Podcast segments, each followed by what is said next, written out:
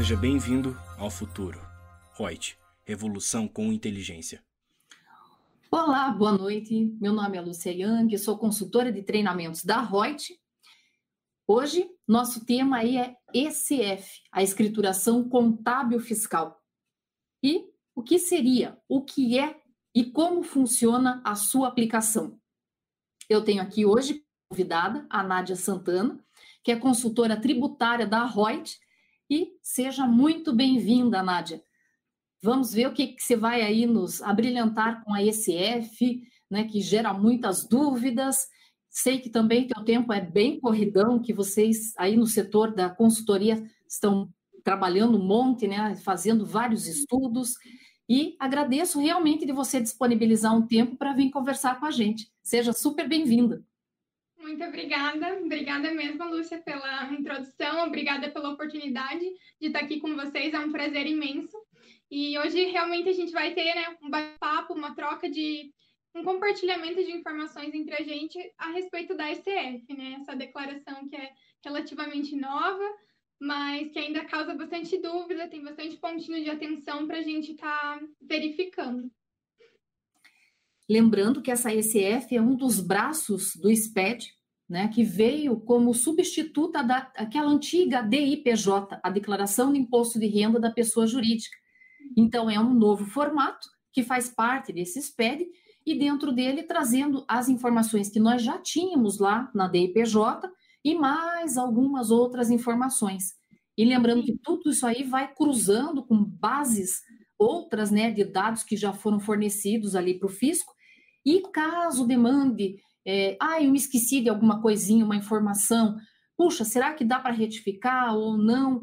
Lembrando, cabe, né, a chamada um tipo de uma denúncia espontânea, onde antes de ser autuado pelo fisco, antes de ser notificado, você vai corrigir as informações, fazer corretamente e vai ter que lembrar aonde que aquela informação que você prestou ali, que ela pode ter reflexo em outras declarações em outros sistemas e correr, retificar as demais para ficar tudo parelho em termos das informações, para não é, ter assim uma, uma, uma, desconformidade dos dados e depois ainda fazer cair em malha. Sim. Então, é, a SCF, né, ela tá, é, tá, como a Lúcia mesmo comentou, dentro do ambiente SPED, e ela veio, só para o pessoal que está em casa conseguir entender, às vezes alguém nunca teve contato né, com esse tipo de declaração, o que, qual é o principal dela, qual é o cerne dela? De fato, é as informações referentes à tributação sobre o lucro da pessoa jurídica. Então, a gente vai trazer as informações da apuração, da composição da base de cálculo, de todos esses detalhes do imposto de renda, pessoa jurídica, IRPJ, e a CSLL, que é a contribuição social sobre o lucro líquido. Então, todo esse detalhamento, toda essa composição, a gente vai estar tá escriturando na própria ECF, né? Como a Lúcia comentou, ela vem dentro desse pacote SPED, então até meados de 2014, até o ano calendário 2014, a gente tinha a DIPJ, que era também informada essas informações do IR e da CS, porém de uma forma mais unificada, né? Ela não tinha tanta ligação assim como a própria ECF vem e traz esse, essa interação. É, então, esse SPED, né, esse projeto SPED, é, Sistema Público de Escrituração Fiscal, ele é realmente um projeto muito é, fabuloso, até mesmo, considero, do governo, né, da Receita Federal, porque ela vem para trazer cada vez mais assertividade nos cruzamentos, ela quer fazer integração entre os fiscos, então, tudo aquilo que é estadual, eles é, cruzar com o que é federal, eles querem que tenha rapidez, agilidade nessas é, nesses cruzamentos. Então, é, coisa que antigamente, né, até mesmo a nota fiscal era no papel, era toda aquela é, dificuldade para acessar, para fiscalizar. Hoje em dia, né, desde a implantação lá da nota fiscal eletrônica, meados de 2005, a gente já começou a ter vários avanços. Primeiro entrou a NFE, depois a gente teve a, a operacionalização, né, a vinda do SPED, do EFD e CMS-PI, então já veio mais uma declaração sendo automatizada, depois entrou a EFD, que é as informações contábeis, a EFD contribuições, né? E por último, agora, como a gente comentou, meados de 2014, no calendário 2014, a gente começou com a ECF, nesse novo formato. Então, se exclui a DIPJ, né? A DIPJ deixa de existir e passa a existir a ECF. E me diga uma coisa, Nádia, quem que está obrigado a entregar a ECF, Escrituração Contábil e Fiscal? Isso é uma dúvida que paira direto nos grupos que eu tenho aqui no Whats. O pessoal fica, mas eu sou imune ou isenta, será que eu tenho que entregar? Né? Ou então, ah, eu estou no Simples Nacional, eu tenho que entregar isso, né? Porque às vezes tem uma, uma confusão, como a gente teve ali a escrituração contábil digital, que lá no comecinho tinha aquele negócio de que quem era lucro presumido, algumas situações não tinha que entregar. E isso acho que ficou na cabeça do pessoal, e eles trazem ainda esse tipo de dúvida e eles acham que é assemelhado para a escrituração contábil fiscal. Então, você pode esclarecer o pessoal um pouquinho sobre isso? Claro, claro. Então, a princípio, todas as pessoas jurídicas, inclusive as imunes e as isentas, elas precisam fazer essa entrega, né? Todas as empresas que estão sobre o regime do lucro real, do lucro presumido e também do lucro arbitrado, ela é obrigada por lei a fazer essa entrega da ICF. Porém, a gente tem algumas exceções, né? E essas exceções começam pelo Simples Nacional, como o próprio nome já diz, né? Há uma simplificação nesse regime, né, do Simples. Então, esse tipo de informação não é obrigatório para o Simples Nacional, elas podem ficar tranquilas que não precisam fazer essa entrega.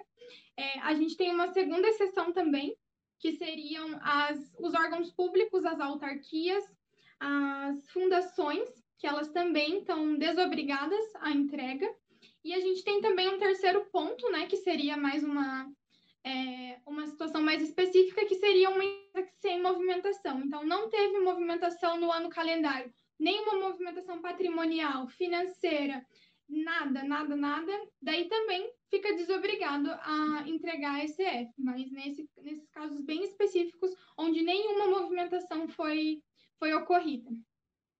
Pois é, você tocou num ponto importantíssimo, Nádia, porque você veja, quando a gente fala lá sem movimento, uma coisa é uma empresa sem movimento, né? E a outra é uma inativa.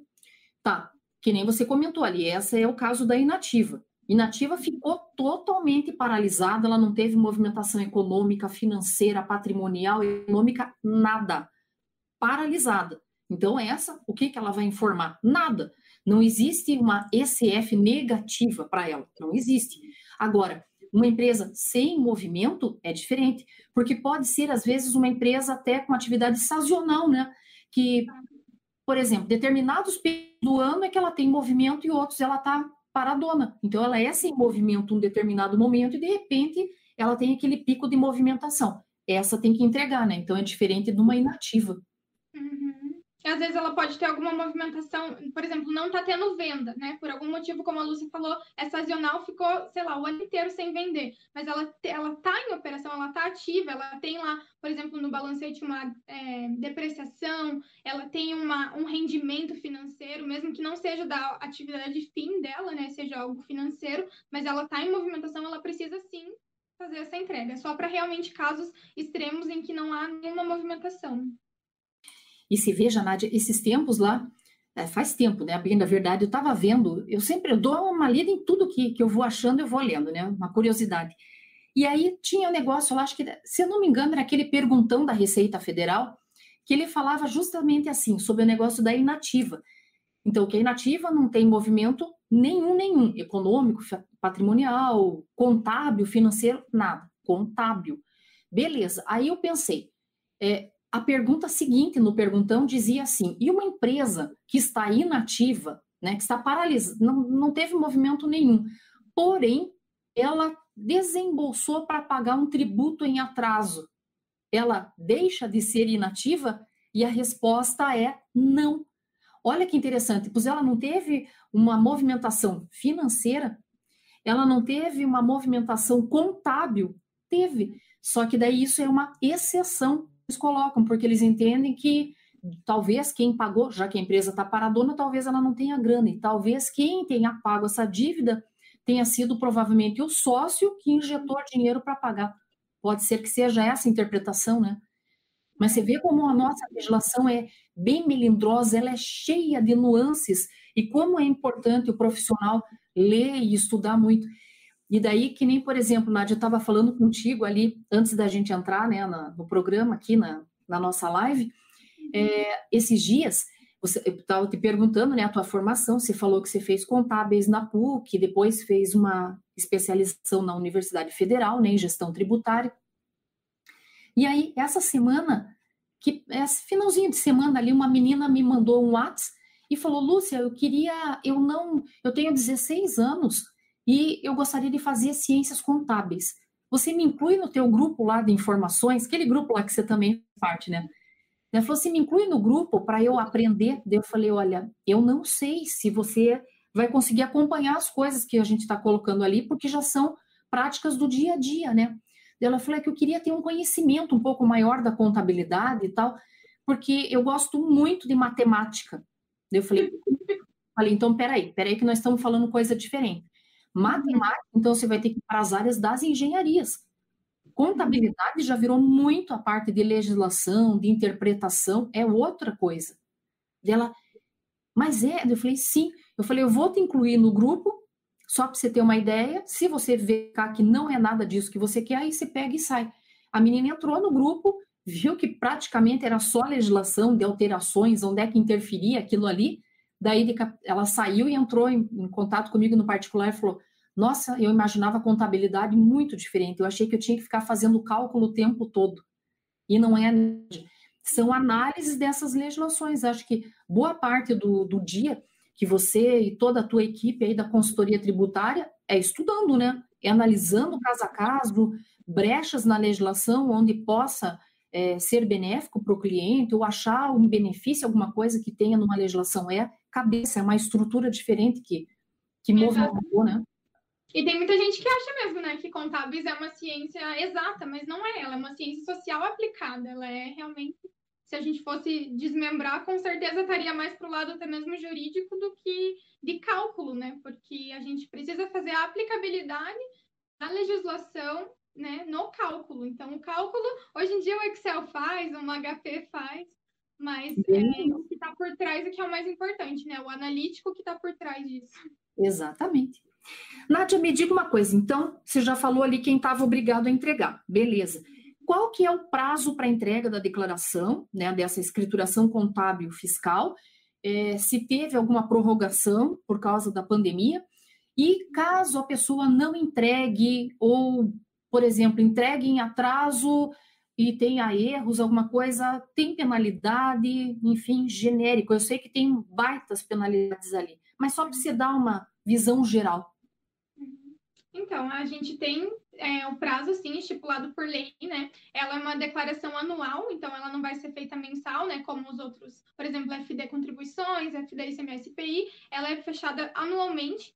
Então, o prazo dela é fixado no dia, no último dia último dia de julho, último dia útil de julho do ano calendário subsequente. Por exemplo, declaração referente ao final do ano de 2019. Ela tem até o pra... teria até o prazo de 31 de julho de 2020 para ser concluída, para ser transmitida. Porém, né, em caráter excepcional, esse ano, é, devido à pandemia do coronavírus e toda essa situação que a gente está é, vivendo, foi feita a prorrogação, né? A Receita Federal autorizou essa prorrogação. Então, excepcionalmente, em caráter excepcional, está prorrogado até o último dia útil de setembro. A SF do ano passado, referente a 2019, ainda está no prazo. Então, ainda até o último dia útil de setembro, a gente consegue incluir, é, finalizar a declaração e fazer essa entrega. É, como você mesmo comentou, né, Lúcia, tem bastante a legislação é bem extensa quanto ao cumprimento. Então, né, talvez o pessoal aí de casa que está acompanhando tenha dúvida, ah, mas e se eu não entregar, né? Será que tudo bem? Será que depois é só é, entregar e vai ficar tudo certo? Não, não vai ficar tudo certo, né? Tem as fixações da legislação, tem as penalidades e elas vão de várias formas, né? É, você vai ter penalidade pela. Você pode ser penalizado dependendo do seu regime, né? Lucro real, lucro presumido você pode ser enquadrado pela, pelo que você omitiu, você pode pagar um percentual sobre o que você emitiu, omitiu, você pode pagar um percentual sobre a tua receita. Tem alguns delimitadores, né? Não vai ser, ah, não fiz nada, vou ter que pagar tudo. Não, tem alguns delimitadores, mas as multas podem ser realmente bem altas. Mas é, o contribuinte, nesse caso, não precisa se preocupar quanto ao cálculo dessa multa, porque o próprio PVA, o próprio programa validador, faz isso no momento da transmissão. Então, se por acaso perdeu o prazo, automaticamente essa multa vai ser gerada, você já vai receber ali o DARF, né, para pagamento. Mas, claro, né, a gente sempre luta para que isso não ocorra, né? A gente luta contra o tempo para que possa ser feito dentro da entrega, dentro do prazo, mas sim existem e são podem ser bem significativas, pode gerar uma contingência bem grande para o contribuinte, para a empresa. Você sabe, é, Nádia, eu tenho eu isso já há muitos anos, e não só para a ECF, mas para várias declarações, sempre tem uma previsão na legislação que diz o seguinte: é, para cada grupo de não sei quantas informações incorretas, inexatas ou omissas, tem uma penalidade de tanto lá. Regra geral lá, lembra que acho que é para DIRF, DCTF era 20 reais, uma coisa assim, né, para cada grupo de 10 informações.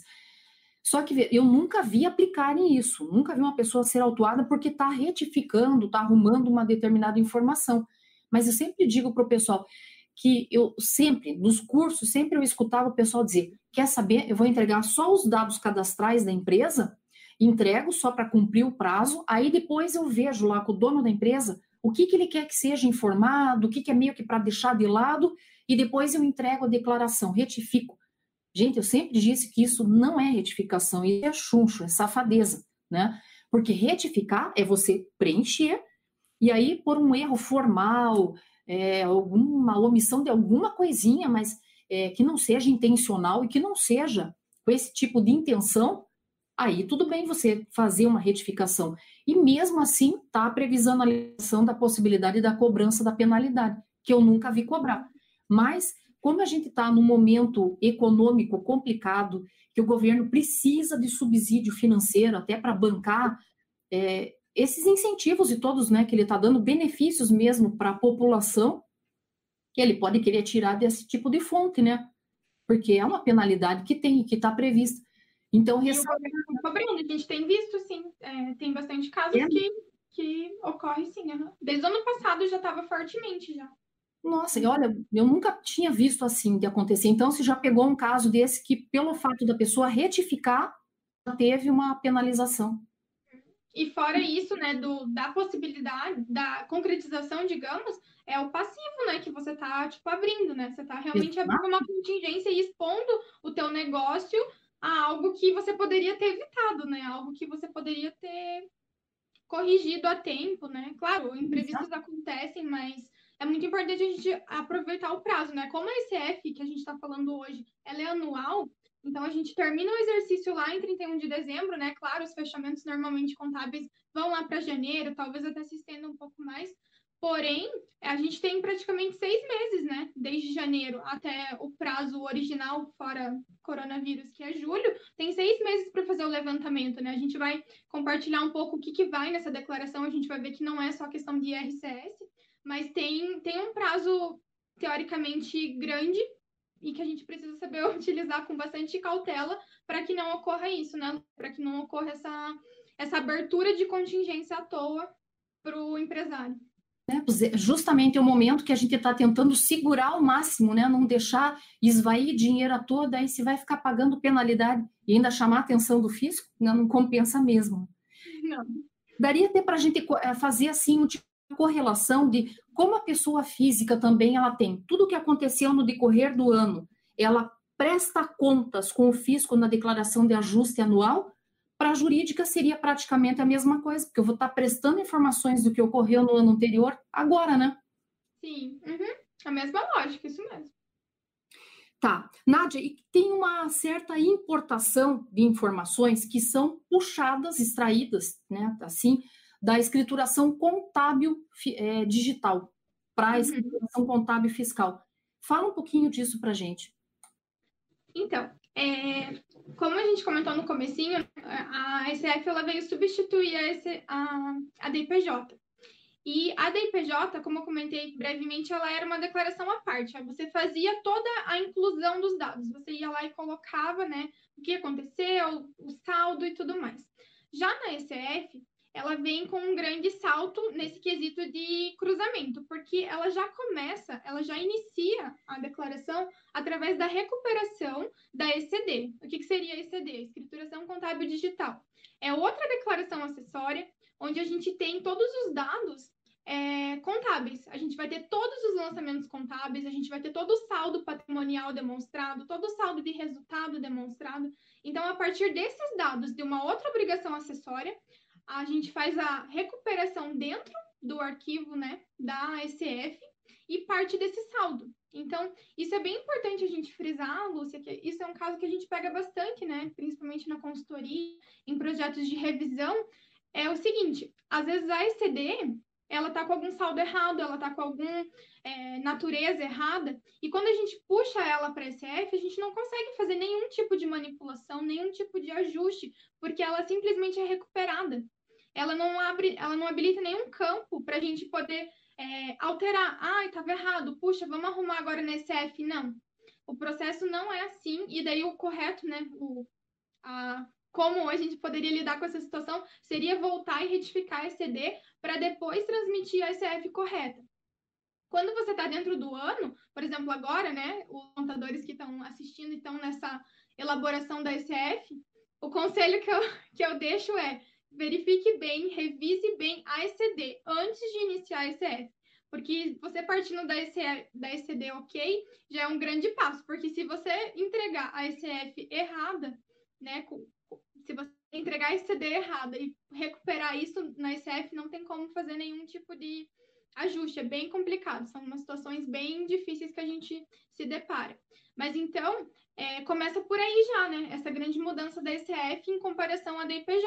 A, a ECF, ela já vem com uma outra declaração totalmente amarrada, né? Como eu falei, não dá nem para editar dentro do programa. Então, já entrando um pouquinho na declaração mesmo, né? um dos primeiros passos ali na elaboração dela é isso: é você recuperar todos esses saldos, todos esses valores que vêm lá da declaração contábil. E nessa, você vê, mostra mais uma vez, eu falo todo dia praticamente aqui, Nádia, acho que o pessoal está até enjoado, deu tanto ficar enaltecendo a contabilidade, mas olha a importância disso, porque se a gente já tem uma declaração, que é a escrituração contábil digital, que você já deu informações de livro, razão, né, todos os dados, os, as peças contábeis também, e daí, novamente, o fisco diz, deixa eu puxar aqueles dados para cá para colocar na, na declaração tributária, né, vamos chamar assim, com os dados fiscais, para confrontar valores, para ver se você realmente está falando verdade. E você vê a abrangência, ele pega até, por exemplo, a parte de estoque, né? Qual é o critério que você está usando? É a média ponderada, né? O PEPs que você está usando? É, pega informações, por exemplo, de royalties, se você está enviando royalties para o exterior, se você está recebendo, é, tem uma ficha lá que o pessoal sempre fala, aquele país a país. Enfim, eles sabem de tudo, né? Se você está mandando dinheiro daqui para fora, de lá para cá, porque tem os negócios de laranja, tem os negócios de evasão de divisas, lavagem de dinheiro. Então, eu vejo essas declarações aí, como você falou, é fabuloso realmente é, a, ao longo do tempo, como o fisco foi fechando o cerco e foi juntando uma gama imensa de informações e que vai te amarrando de tal forma que depois você não tem nem como chegar e dizer assim: ah, mas não era bem assim. Como não era bem assim? Você tem lá cinco anos para retificar. Por que, que não retificou? Esperou eu vir te autuar agora? Não tem mais como, né? Sim. Exatamente. E, e também outra coisa, né, já comentando da, da ICF, é que além dela recuperar os dados da, da ECD, que é outra declaração, ela recupera o, o dela mesmo do ano anterior. Então, quando você está elaborando a ICF, você vai lá e importa a ECD do ano corrente. E a, o segundo passo, digamos assim, o step 2 ali, seria você importar o teu arquivo anterior. Então, ele vai fazer até a validação dentro do próprio PVA entre o saldo, o saldo que você terminou, o período anterior, teu saldo final, ele vai cruzar com o teu saldo inicial. Então, ele já vai fazer tudo isso de forma automática. Então, assim, realmente é um avanço muito grande, assim, né, para nós contadores ter uma declaração que já faz tudo isso. Porém, é, tudo tem o ônus e o bônus, né? A gente precisa validar ainda mais, precisa revisar ainda mais, Porque se algo ficar errado nesse caminho, o processo para para alterar, para corrigir é mais penoso, né? Porque, por exemplo, na DIPJ, se você tivesse um saldo é, incorreto, né, naquela época, e fosse e identificasse e fosse arrumar, seria muito mais tranquilo. Você era o portador daquela informação, era você que inseria os dados ali. Mas na, na SF, não. Você depende de outra obrigação sendo recuperada ali e você não tem ação, né, para fazer o, o ajuste, fazer o, a correção, digamos assim. Então, é, é realmente mais complexo mesmo. Mas. E, Nádia, já aproveitando isso que você falou, era uma pergunta que eu ia fazer mais lá para frente, mas já vou adiantar. A SF, ela pode ser feita de uma forma manual? Uhum. É, a, pode, né? Até pode ser feito, só que como ela, ela precisa importar, assim, se a, se, a, se a empresa, se a sociedade, ela é obrigada a entregar ECD, obrigatoriamente ela é obrigada a recuperar esse ECD dentro da ECF. Então, ela vai precisar do programa validador para fazer isso, né? Fora o, o, programa da Receita, esse programa validador que a gente fala é um, um programa que a própria Receita Federal disponibiliza, disponibiliza dentro do site dela, então, é facilmente, né? A gente coloca no Google, faz o download e através você consegue, de uma forma mais né, lúdica, assim, fazer essas importações. Mas ah, o contribuinte também, dependendo da, do porte da empresa, pode fazer isso também através de um sistema, é, através de um ERP, né, para de alguma forma otimizar isso. Manual até daria, só que seria bem mais complexo, assim, é, Lúcia, e ainda mais em comparação a, a essa recuperação ficaria bem inviável, na verdade, fazer manual. Com certeza, e a margem de erro também grande, né? Sim. Sabe, você falando ali de, de correções, de declarações anteriores e tal, na consultoria deve chegar também algumas declarações, algumas coisas para vocês, que talvez vocês tenham que fazer uma recuperação de valores e tudo antigos. Eu uhum. fiquei pensando, olha a trabalheira que é você, digamos, dar uma olhada nas últimas cinco declarações ter que saber a legislação que vigorava naquela época, né, as, as peculiaridades, e aí retificar todas elas, né, e vindo para trazer corrente esse negócio, a trabalheira que dá e chamar atenção também, principalmente se o resultado que for feito trouxer alguma vantagem para o contribuinte. Claro, quem que vai ficar fazendo revisão também para não dar vantagem, né? É. Mas uma coisa, uma coisa também que é legal a gente comentar é que, assim, é, tudo está em constante evolução, né? Então, às vezes, a, a, gente pegando agora, por exemplo, uma SF lá de 2015, às vezes informar um campo lá no ano de 2015 de uma forma não gerava erro. Então, a pessoa, às vezes, né, estava ali no seu primeiro ano, fazendo a primeira vez ali, primeiro, segundo ano, fazendo aquilo, entregava, estava, digamos assim. E não gerava erro, porque naquela época ainda não estava tão lapidado assim o programa. Mas hoje em dia, né, cada ano que passa, cada atualização nova que tem no PVA, ele vai aumentando, vai aumentando os cruzamentos, vai aumentando os cheques. Então, às vezes, um erro que você conseguiu entregar uma declaração em 2014, 2015, você vai validar a mesma declaração agora, a mesma declaração, você vai ver que vai gerar muitos erros. Então, é, é, muito importante que todo ano, por mais que o PVA, por mais que o validador já faça alguns cruzamentos, a gente precisa ser ainda mais crítico, sabe? A gente precisa ser ainda mais aprofundado nessas análises, fazer double checks, fazer várias revisões para que não passe nada, porque às vezes não está gerando um erro agora, mas isso pode gerar um erro no futuro. É, e que não é nem às vezes sonegação, é, né? Às vezes falta de compreensão, ou de não saber que preencher aquele campo, ou preencher de forma, sei lá, incorreta, né? Uhum. Nádia, nós temos várias né, na declaração. E tudo começa lá naquele, no, a primeira partezinha lá da declaração, onde são colocadas as informações pertinentes à empresa, é, algumas coisas que você vai dizendo sim ou não, vai marcando X, e dependendo do que você marcou lá naquela primeira parte inicial, naquela ficha inicial, é que ele abre as fichas, os blocos para serem preenchidos, né? Então, hoje ainda nós temos fichas que são, por exemplo, só para lucro real, umas só para lucro presumido, outras para as imunes e isentas, etc. ali. Dá para você dar uma geral ali nas fichas, assim, só falar mais ou menos por cima, se tem alguma ficha que você acha que seja mais relevante, é, que tem que tomar maior cuidado na hora, todas têm que tomar cuidado. Mas assim, qual que você acha que é uma das mais assim que você tem que se debruçar e ver com muito cuidado?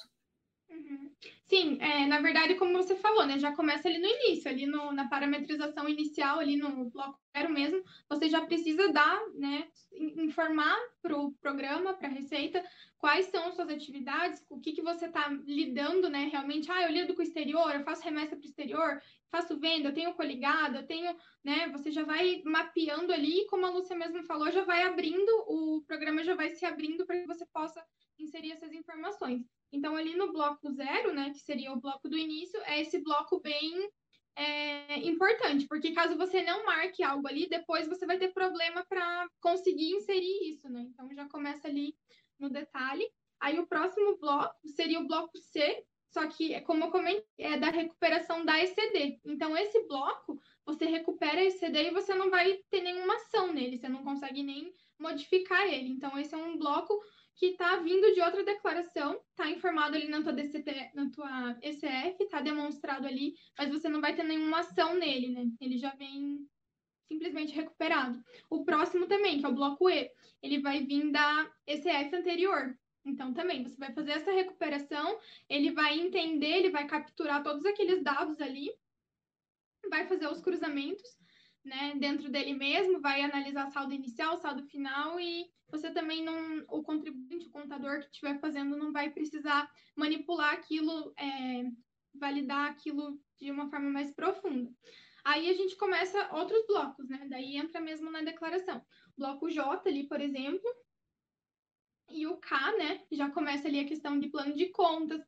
A Receita Federal, ela disponibiliza um plano de contas referencial, um plano de contas mais enxuto, né, que a gente tem algumas contas que você precisa fazer um depara com a tua operação, né? Porque se a gente pensar, a gente tem inúmeros tipos de atividade é, de empresas. Você tem desde um, de uma indústria até um comércio, você tem um atacado, você tem uma empresa de, sei lá, jardinagem, qualquer coisa assim. Então, cada um vai ter um tipo de conta, cada um vai ter uma matéria-prima, cada um vai ter um tipo de cliente, um tipo de venda.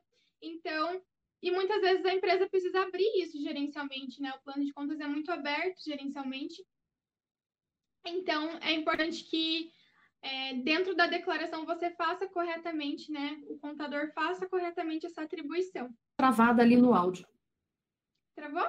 Uhum. Só repete essa última frasezinha ali para o pessoal. Uhum. Que é essa questão do, do plano de contas mesmo, né? Fazer então essa, essa transição, porque a empresa vai vai ter a sua é, o seu movimento, o seu detalhamento. Então, no plano de contas referencial, você vai linkar isso. Ah, tal e tal conta minha representa essa da Receita Federal. E você vai fazendo esse link para ficar tudo alinhadinho, tudo de uma forma mais padronizada, né? É, depois disso, daí tem o bloco K também, né? Que ele vai puxar os saldos contábeis lá da ECD também. É importante a gente fazer essa validação, ver se está tudo ok e tudo mais. É, Daí a gente entra daí falando do lucro real, Lúcia, no bloco L e no bloco M, né? O bloco L, ele vai trazer uma coisa também mais trabalhosa, como você comentou rapidamente, que seria a informação do custo. Então, essa informação dos custos para uma indústria sempre é um ponto, talvez um gargalo, né? Uma coisa muito. É, porque demanda realmente tempo você fazer todo esse detalhamento, fazer essa abertura.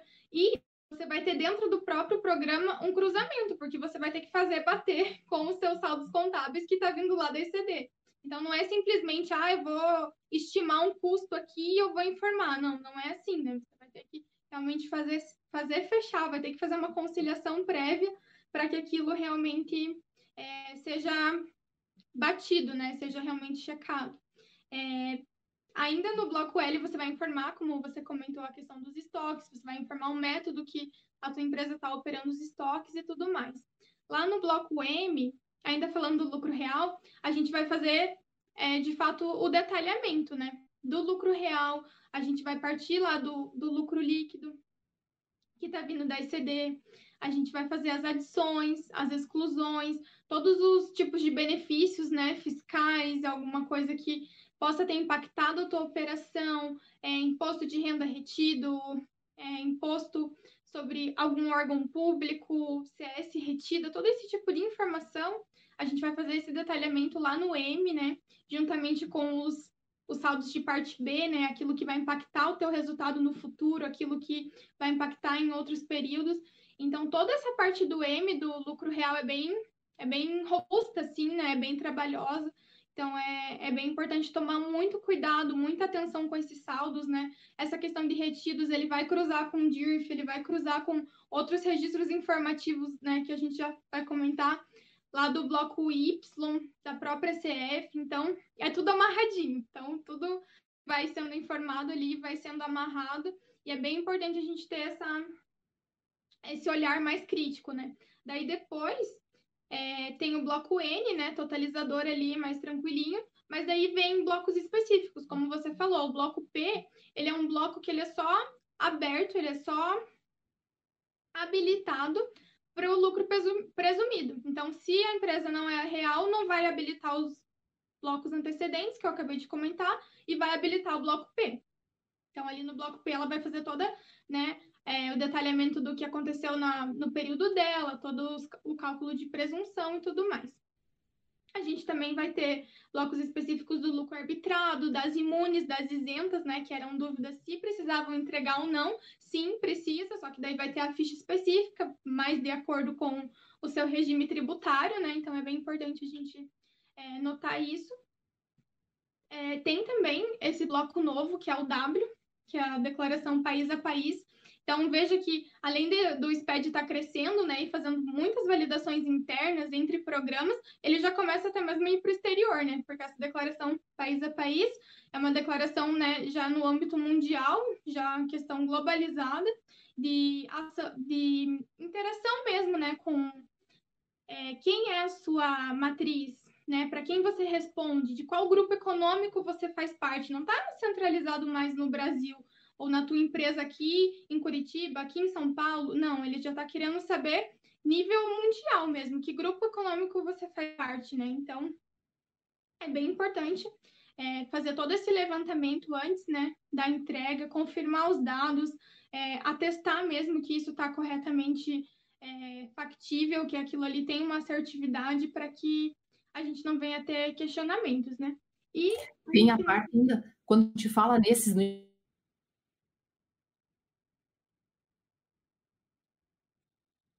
um braço do SPED lá que vai dizer de dinheiro que está entrando, saindo do país, as movimentações todas.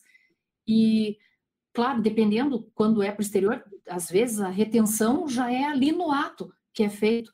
Tem que ver se tem tratado para evitar dupla tributação. Nossa, são N situações que você tem que parar e pensar e fazer com muita atenção, muita calma essas declarações, né? Isso ali no bloco X e no Y, né, que são mais informações econômicas, é justamente isso, Lúcia. Você tem que informar todos os, os as remessas, todos os câmbios que você fez com o exterior.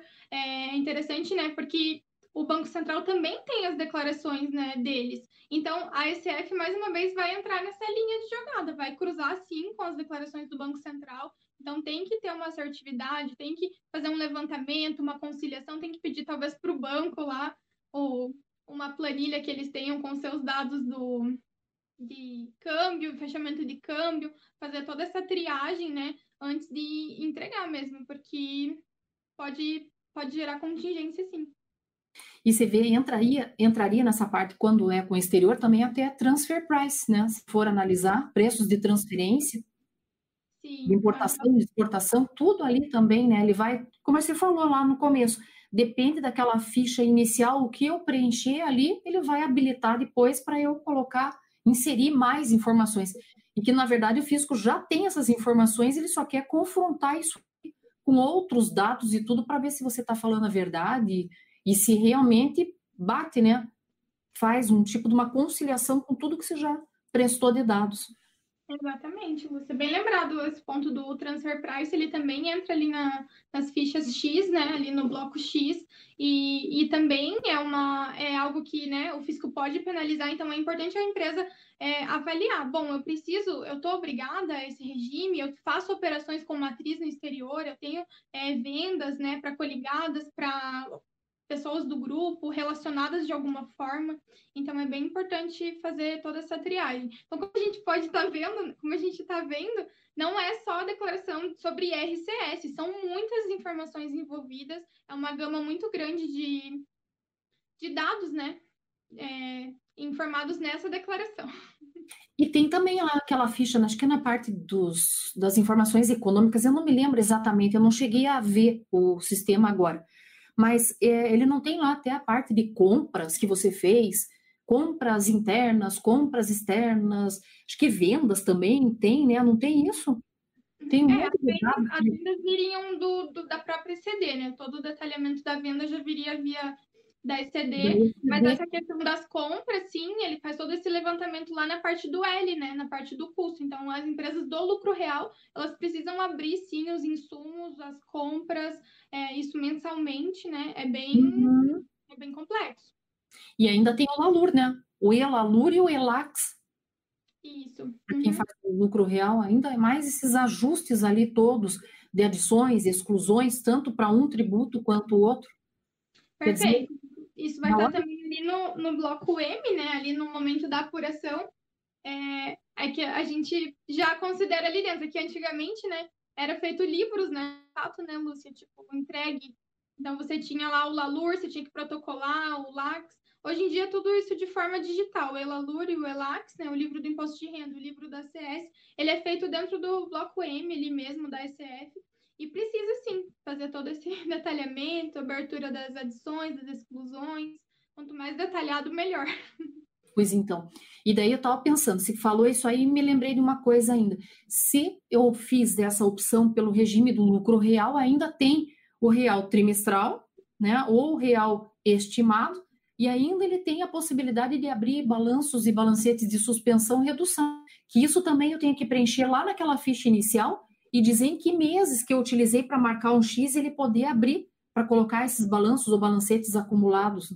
Então, olha o rigor que tem de dados, a atenção que, que tem que ser dada né, em relação a isso. Não é pensar, ah, eu vou sentar hoje aqui, eu faço uma declaração. Às vezes, para fazer uma declaração leva alguns dias, né, até você concatenar todos os dados. Porque, se veja, o sistema não é, ele não é difícil de preencher, né, Nádia? Não sei se você concorda comigo.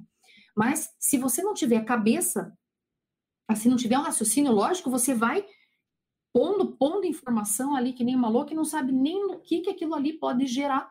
Não sabe se você está dando informações indevidas ou que nem eram necessárias e que você está preenchendo determinados campos, às vezes por desconhecimento.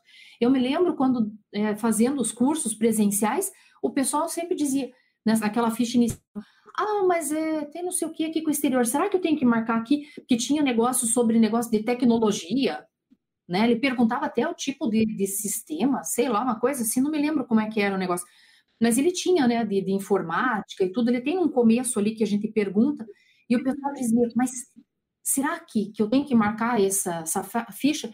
Então, às vezes, por até desconhecimento mesmo, porque ele diz preencher nessa ficha, não sei o que, não sei o que, ele não diz nada né? Ele não te dá a informação que você quer. É uma ajuda que não ajuda patavina nenhuma, te faz perder tempo ainda. Às vezes é por realmente por dúvida ou por lacuna que fica que você diz, mas e aí? E às vezes o cara diz, quer saber? No medo, deixa eu preencher. Melhor dar mais informação e às vezes acaba se entregando de bandeja por falta de conhecimento disso. Mas é isso que você falou, é um ponto bem legal também para a gente frisar, né? Como um ponto de atenção. Porque se você não marca lá no início, no bloco zero, por exemplo, como você disse, operações com Zona Franca de Manaus, operações com é, subsidiárias no exterior, né? Até mesmo para habilitar lá o transfer price depois, você não vai ter, você não vai marcar, porque por acaso, sei lá, você esqueceu, e depois aquela ficha não vai nem habilitar para você. Então, realmente vai, pode passar despercebido e pode mais uma vez gerar uma contingência é, bem ruim para a empresa, né? Bem, bem lembrado isso. É, porque pode ficar como omissão, né? Quem que vai imaginar que foi um erro, assim, ah, eu não sabia. Ué, uhum. ah, ele não abriu, não abriu essa ficha para eu preencher. Claro, você não preencheu correto lá a primeira ficha inicial, né? Então, ali eu acho que seria a menina dos olhos de tudo. É saber preencher correto aquela primeira para ela abrir as fichas todas que caberiam né, ser é, informadas ali, subsidiadas de dados. Uhum, exatamente. E se eu errei? Tenho tempo? Posso retificar? Qual o tempo que eu tenho para retificar a declaração? Então, a SCF, é, no geral, ela tem o um prazo de cinco anos, né? Como a maioria das obrigações, ela tem um prazo de cinco anos para você retificar a tua obrigação acessória. Porém, é, como a gente comentou anteriormente, ela está muito atrelada à ECD.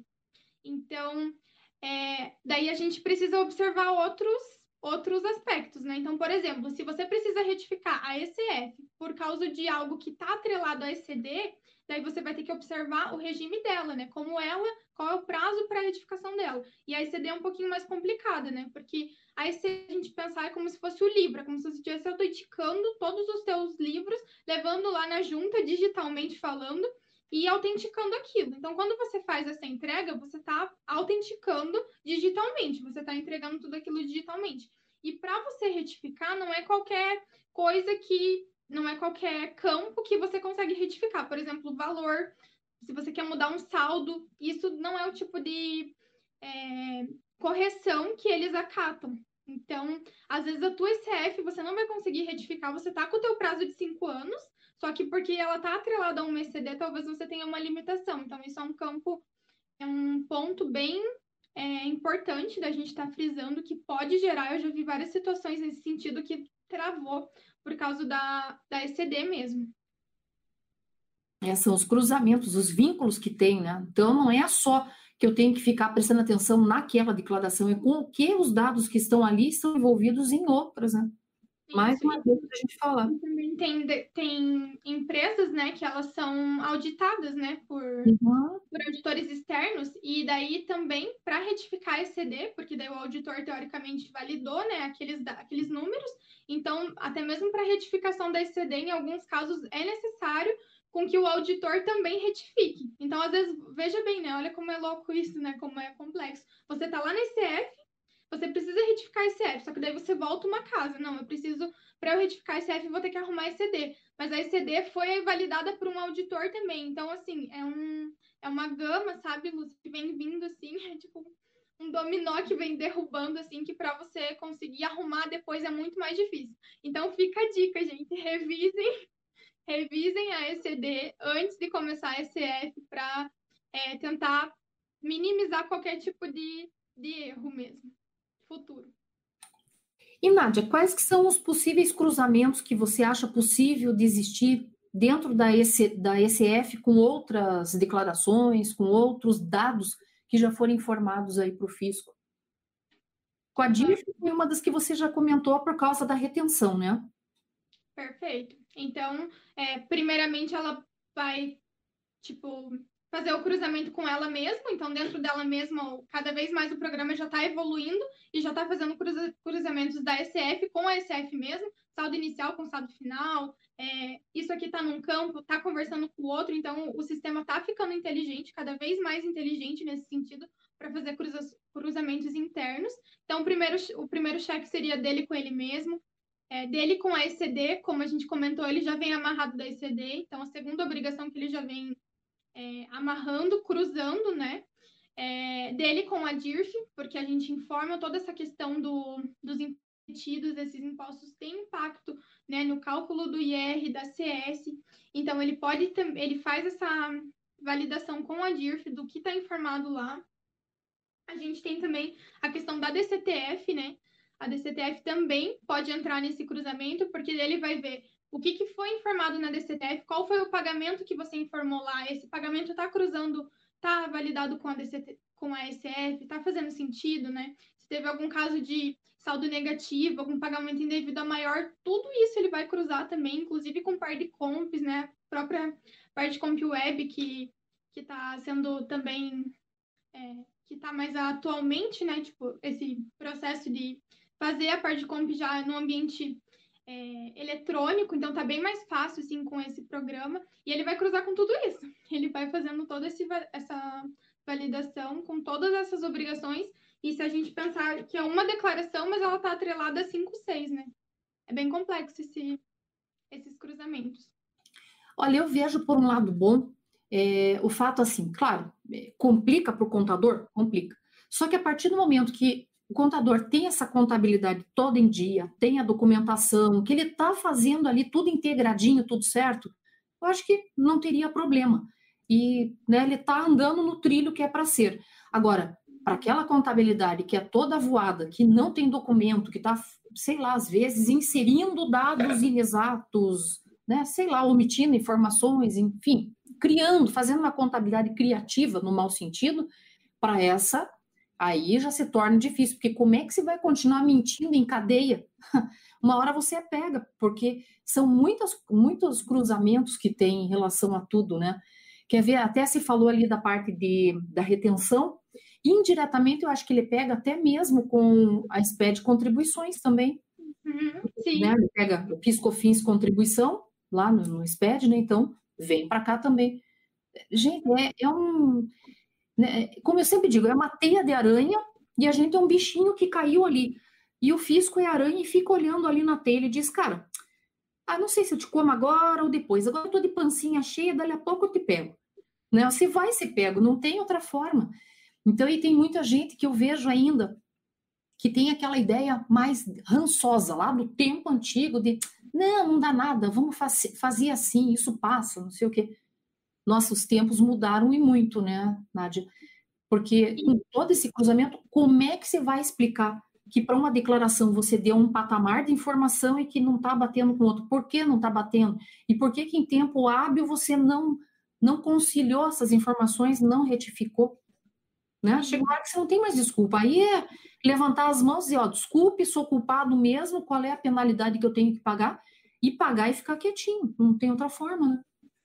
E é interessante isso que está comentando agora, Lúcia, porque às vezes o, a empresa ela está num regime tributário, por exemplo, está no Simples Nacional. E ela pensa assim: ah, não, tudo bem, eu vou fazer de qualquer jeito, porque eu não, não, tenho, não tenho que entregar ICF, não tenho que entregar tal e tal declaração. Só que a gente está vivendo um cenário, a gente está tá, tá frequentemente né, fazendo vários debates internos com o pessoal da consultoria ali na nossa equipe, porque a reforma tributária está tá bombando, né? A gente está recebendo, está vendo notícias de várias é, frentes, né, vários projetos sendo lançados e tende a mudar. E quando, quando houver essas mudanças, é, há uma, um estudo, né, na verdade, há um, uma estimativa que muitas empresas elas migrem de regime. Então, muitas empresas que estão no, no Simples Nacional, por exemplo, não vai compensar, ou talvez está no lucro presumido, não vai compensar o percentual, a alíquota efetiva ali, né, aplicada, não vai continuar, não vai compensar para ela, então ela vai migrar para o lucro real. E tem que né, ter essa percepção, tem que ter esse olhar que sim, vai ser impactado também nas obrigações acessórias. É, por exemplo, essa parte de custo, essa parte de abertura de custo a gente só vai ter no lucro real. Então, né, dentro, então às vezes só o lucro presumido, já entrega o ICF, mas se você não faz todo esse detalhamento, vai, a gente está, né, é, exposto a essas mudanças, né, nesse cenário de âmbito federal, nesse cenário de reforma. Então, é bem importante que todos nós, contadores, né, tenhamos esse discernimento, tenhamos essa perspicácia do que, que precisa informar, pelo menos genericamente nas obrigações, porque a qualquer momento pode mudar, né? Inclusive, nesse cenário de coronavírus, eles estão cogitando é, até mesmo mudar os regimes, né? Então, é bem. Esse assunto dá outra live, né? Dá muito pano para manga, só que é bem importante a gente saber que tá tudo cada vez mais amarrado, a gente precisa ter muita assertividade nas, nas, nos dados informados realmente ao fisco. Então, que nem se falou ali a parte de custos, né, que hoje está para o lucro real, mas se realmente passar essa proposta toda aí da, da, reforma, o lucro presumido vai ter que ter esse centro de custos e tudo, porque é dali que vão sair as informações que eu vou usar como insumo para PIS e COFINS. Quer dizer, então, e daí eu vou esperar seis meses, né? Porque vai sair a reforma e daí dali a seis meses entra em vigor. Eu vou esperar todo esse tempo para pôr a casa em dia. Até algum dos nossos é, convidados aqui que veio fazer uma live esses dias já disse: eu tenho que começar a pôr a casa em ordem agora, para não chamar a atenção do fisco. Né? Não esperar chegar a água, ficar aqui para daí aprender a nadar. Já tem que ir aprendendo já para quando vier o negócio eu estar tá sabendo nadar em todas as modalidades e me virar nisso, né? Exatamente. Nádia, vamos ver aqui quem que está com a gente hoje. A nossa amiga Bia, a Beatriz Baggio, o Tiago de Moura, que está todo dia aqui conosco, Tiago, um beijo para o Catatal e para o Zé Colmeia. Não esqueço de mandar os dois gatinhos pretinhos dele, coisa mais linda. Gomes Azevedos, dando boa noite. Adelar Lassen. Daí, da tributação estratégica, disse assim: eu achei interessante o comentário aqui. É, é, Lúcia, um dia entendo essa tal de ECF, igual você diz do ICMS. Ana Paula Lemos, mandando beijo para nós que ICMS, para mim, eu acho o bicho da goiaba. A gente não aprende isso na faculdade, né, Nádia? Não mesmo. Nossa, eu não prática só. Hã? Só na prática, só. Só na prática, meu Deus. Eu não cheguei a ser tua professora lá na PUC, né? Só aquela palestra que você falou, né? Foi um tal de café com tributação, uma coisa assim? Aham, uhum, Lanema. Aham, com aquele professor marciano. Uhum, e o uhum. É isso mesmo. Legal. Então, quem está nos assistindo também, o Luciano Lima, um abraço, um beijão para você, Lu. A Iloa Weber, Michael Viana. O Michael Viana diz o seguinte: geralmente analisamos junto com as fontes pagadoras da DIRF na hora de compensarmos os saldos negativos, mas sempre que alterar fontes pagadoras no ECAC, teríamos que estar de olho para possível retificação da ECF? Sim, né? Porque tudo é um reflexo. Não tem outra forma, Michael. É, tem que estar tá super atento. É olho né, por tudo na gente ali, super atento de onde é que vai refletir qualquer dado de qualquer tipo de declaração acessória que você esteja preenchendo. Isso, isso mesmo. E o Michael ainda diz: muitas empresas declaram na DIRF por regime de caixa, e isso é um grande problema. Realmente, né? Ah, por falar nisso, do Michael, é, achei legal ele tratar disso, do regime de caixa, competência. Lembrando também que na escrituração contábil fiscal ele tem lá para o presumido, né? Se a pessoa fez a opção por regime de caixa, competência para reconhecimento das receitas, e que daí, dependendo do que você marca, também, né? Ele habilita lá as fichinhas, que é onde vai cruzar com os DARFs, enfim, com tudo, para ver se está tudo quitadinho, com DCTF, enfim com toda essa variedade de siglas aí, de sopinha de letras que a gente falou, né? É, mas essa situação, só para comentar do Maicon, né, que ele falou de estar tá fazendo esse cheque lá com ECAC é bem importante, porque daí quando a gente vai lá no ECAC, a gente consegue ter acesso ao que a outra pessoa declarou, né? Então, por exemplo, eu sou da empresa A e a empresa B, ela, né, teve a, a operação ali comigo e o que a empresa B é, informou na DIRF dela que vai estar tá constando para mim. Então, o Maicon comentou ali de uma situação do, desse saldo mudar, né? Então, é, o ideal, Maicon, era daí, talvez, né, não sei, dependendo do relacionamento, do, da gama, né, do fluxo de informação, é, se for algum parceiro, algum parceiro de negócio, pedir, tipo, o que aconteceu, né? Ser notificado. Acho que se a empresa fez uma entrega de uma declaração e depois, por algum motivo, ela retificou, o ideal era que ela enviasse, né, esse segundo extrato, esse segundo é, processamento para os envolvidos, né? Para não ter realmente esse retrabalho, porque a Receita Federal vai cruzar. Então, é. se tiver um valor e depois eles retificaram e você informou o valor antigo, isso pode sim gerar um gerar uma contingência, gerar um, uma malha fina, alguma coisa assim. E a DIRF é uma das que mais pega, né, em relação à malha. Para pessoa física, jurídica, tá ali uma declaraçãozinha dureza, né? Com certeza. Nádia, mas chegamos aí ao fim da nossa live. Passou rapidíssimo, né? Já faço um convite, então, para você. É, caso você queira vir é, uma próxima aí dentro aqui do, do mês de setembro, aproveitar para a gente talvez, sei lá, fazer uma live desmembrando mais alguma das fichas. Não sei, preparar em slide alguma coisa e fazer algum demonstrativo, alguma coisa aqui para o pessoal. Se você achar interessante, achar legal e tiver uma data, que esteja habilitada para poder comparecer, né? Falar. Tá? Claro, prazer, podemos alinhar.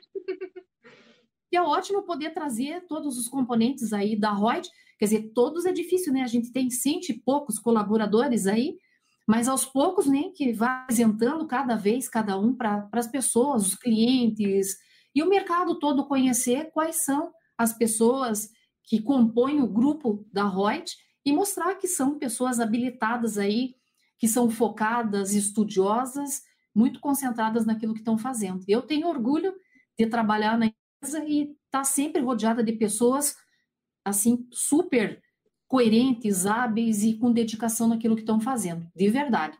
Porque é só assim que a gente cresce, né? Nós temos que nos unir aos bons para poder crescer. Sim, é um prazer, Lúcia. Estou bem feliz de estar aqui com vocês. Que maravilha. Então, muito, muito obrigada mesmo a você. Muito obrigada a todos aí que nos assistiram, que nos acompanharam. Lembrem que essa live, e não só a live, mas a gente está gravando outros conteúdos também, para estar tá aí nos podcasts para vocês. Deem uma olhada nessas principais plataformas de podcast. Eu, particularmente, dou uma olhadinha sempre no Spotify, já tenho ele baixado lá no meu celular, vejo tanto os da Reut quanto outros. A gente tem que ter essa visão de tudo que está tendo, é, visão até mesmo, às vezes, de um tema tributário, né, Nádia?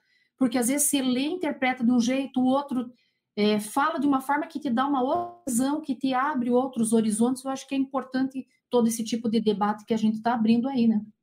Eu também, eu acredito muito, assim, eu particularmente, pessoalmente, acredito muito nessa questão de interação, de time realmente multidisciplinares, porque eu tenho uma visão, você tem outra, e, né, os nossos espectadores compartilhando também, isso gera um enriquecimento imenso para todos, não só para quem está assistindo, mas principalmente para a gente que está disseminando, para é um efeito cascata, muito legal. Um beijo, tudo de bom para vocês e uma ótima noite. Muito obrigada.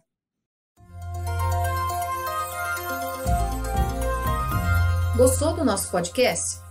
Acesse youtube.com/royts_aí e assista a versão em vídeo. Deixe seu like, compartilhe com seus amigos e se inscreva no nosso canal. E não se esqueça de ativar as notificações para acompanhar nossos conteúdos semanais. Aproveite! Até mais!